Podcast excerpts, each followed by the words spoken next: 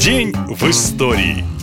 30 сентября 1632 года в городе Йорке в почтенной семье родился Робинзон Крузо. Это, конечно, не исторические факты, начало популярного приключенческого романа Робинзона Круза авторства Даниэля Дефо. По его воле, в 27-й день рождения Робинзона после кораблекрушения выбросило на берег необитаемого острова, где он провел 28 лет, 2 месяца и 19 дней. История его выживания хорошо известна каждому школьнику. Книгу постоянно переиздают, по ней снимают фильмы и так далее. Но приключения Робинзона не совсем выдумка, хоть у Дефо была блестящая фантазия. У его героя был прототип реальный человек-шотландец Александр Селькирк. Он служил боцманом то ли на военном судне, то ли на пиратском, точных данных нет, но мы знаем, что характер у Александра был не подарок. Имея зажигательную натуру, он постоянно конфликтовал с капитаном и командой. После очередной ссоры, якобы по его собственному желанию, Селькирка высадили с корабля на ближайший остров. Он оказался необитаемым, и матросу пришлось выживать в одиночку целых 4 года. Кстати, остров этот сейчас хорошо известен. Это Массатьера в Тихом океане.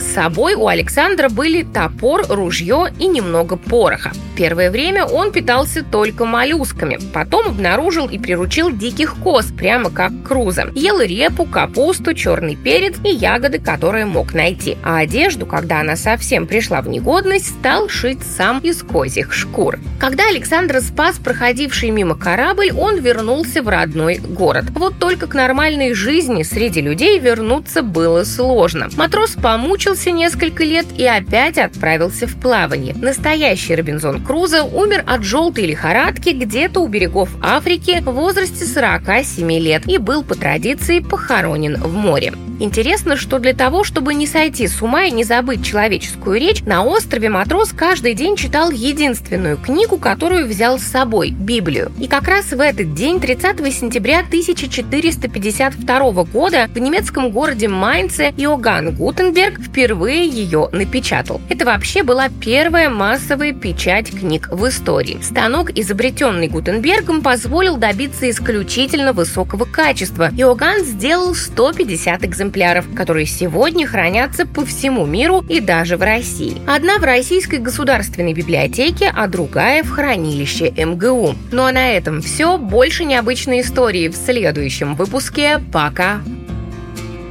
Наша лента. Коротко и ясно.